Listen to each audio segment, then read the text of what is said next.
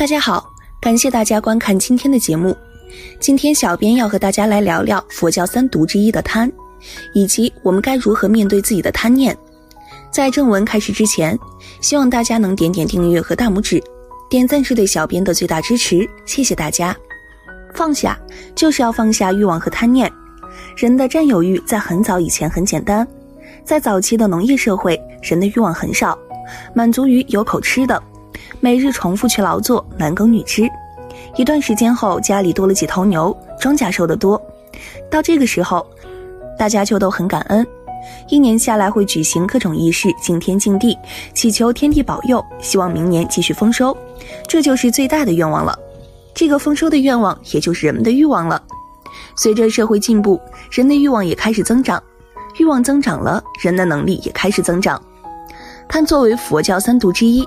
对我们的身心造成巨大的伤害，贪超出了我们身体需求，我们身心负担不起我们贪恋之物，故对我们身心造成伤害。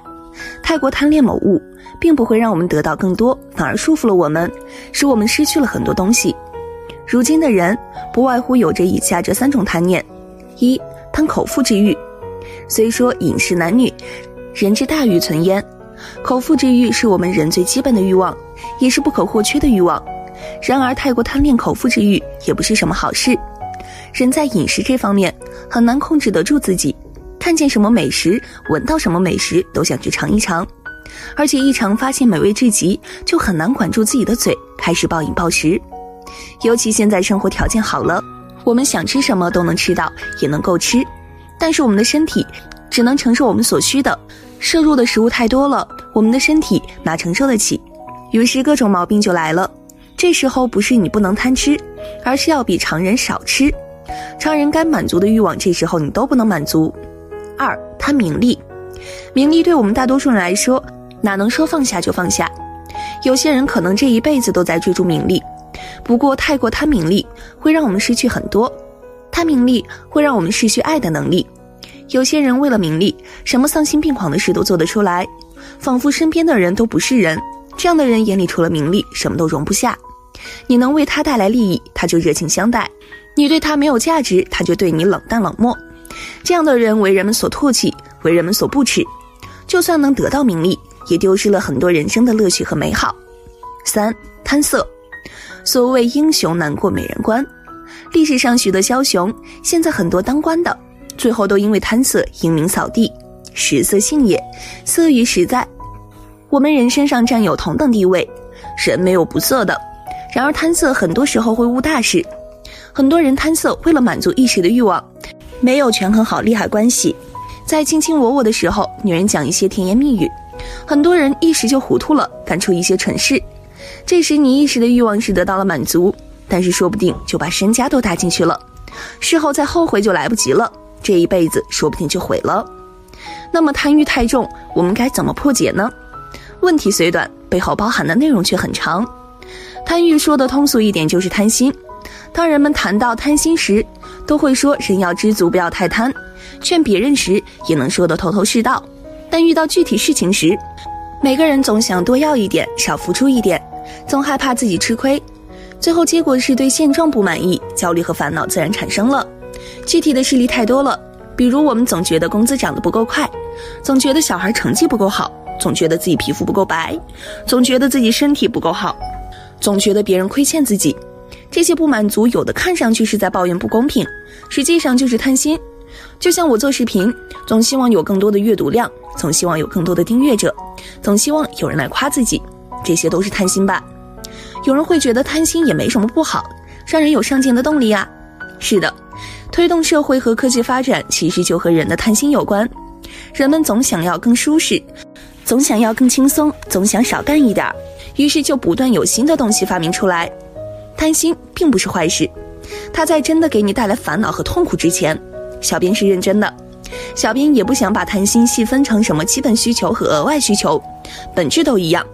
小编想说的是，如果贪心本身没有给你带来痛苦，你真不用理它，就像修行一样，如果你不觉得生活有多苦，真不用修行。不排除有些人天生悟性高，通过别人的生老病死。能认识到修行的重要，但绝大多数人只有自己真正经历痛苦，才会去思考痛苦背后的原因，才开始走上向内探索的道路。这也是为什么说苦难是最好的老师。然而，有些人在生活中遇到痛苦时，他们觉得委屈、无助，看不到希望，最后甚至选择自我了断。上个月，有两起妈妈带着自己儿子一起投河，看到这个消息，我很悲伤。这个妈妈遇到痛苦，公婆丈夫都不理解她，她每天都处于痛苦之中，除了自我了断，别无他法。但她不知道还有修行这条路，修行可以让人内心强大。当内心真强大了，很多问题就不是问题。她至少不会以死抗争，更不会牺牲自己的儿子。当你在生活中受到打击，努力想摆脱痛苦，但长时间都未成功。如果你之前偶尔抄过一份心经，知道了佛法就是用来解脱苦的，此时你或许会试着去了解心经，了解佛法，从此走上修行之路。心经里说：“故知般若波罗蜜多是大神咒，是大明咒，是无上咒，是无等咒，能除一切苦，真是不虚。”那两个妈妈如果在他们绝望之时，有一丝的念头闪过，心经里说能除一切苦，我都这么苦了，心经能除吗？是的，只要有一丝念头闪过，悲剧或许就能避免。扯远了，我们继续聊破除贪心的问题。在佛法里，有大师们整理了十不求行，小编觉得对破除贪心有很好的指导作用。一，念身不求无病，身无病则贪欲乃生。二，处事不求无难，事无难则骄奢必起。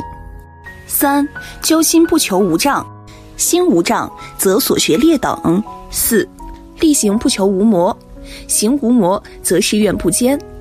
五，谋事不求一成，事一成则志存轻慢。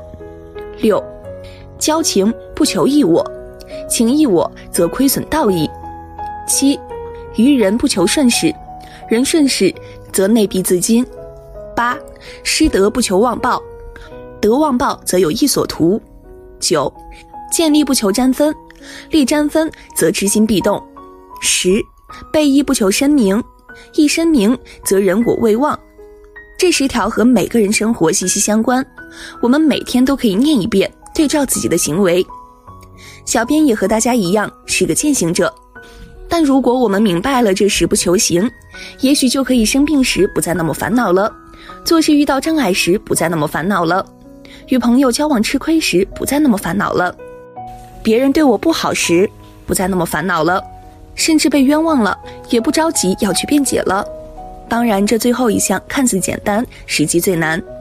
当然，记住了这十不求行，就算你想着去做，也不能真正的解决问题。因为很多时候，在实际事情发生时，你根本想不起来这些；就算想起来了，可能也会找个理由说服自己。例如，你感冒了，很严重，很难受，好几天了都没好，你心里烦，觉得自己太倒霉了。为什么别人感冒睡一觉就好，而我需要两个星期，而且打针吃药还不好？此时你还会对自己说：“我没有求无病啊，我只是求病快点好，不用拖这么长时间。”我也太倒霉了。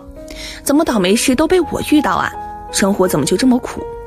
我上个月股市亏了几万块，这个月感冒拖这么久，每天撑着做家务，婆婆还说我装病，老公也不理解，儿子还那么不听话，为什么受苦的总是我？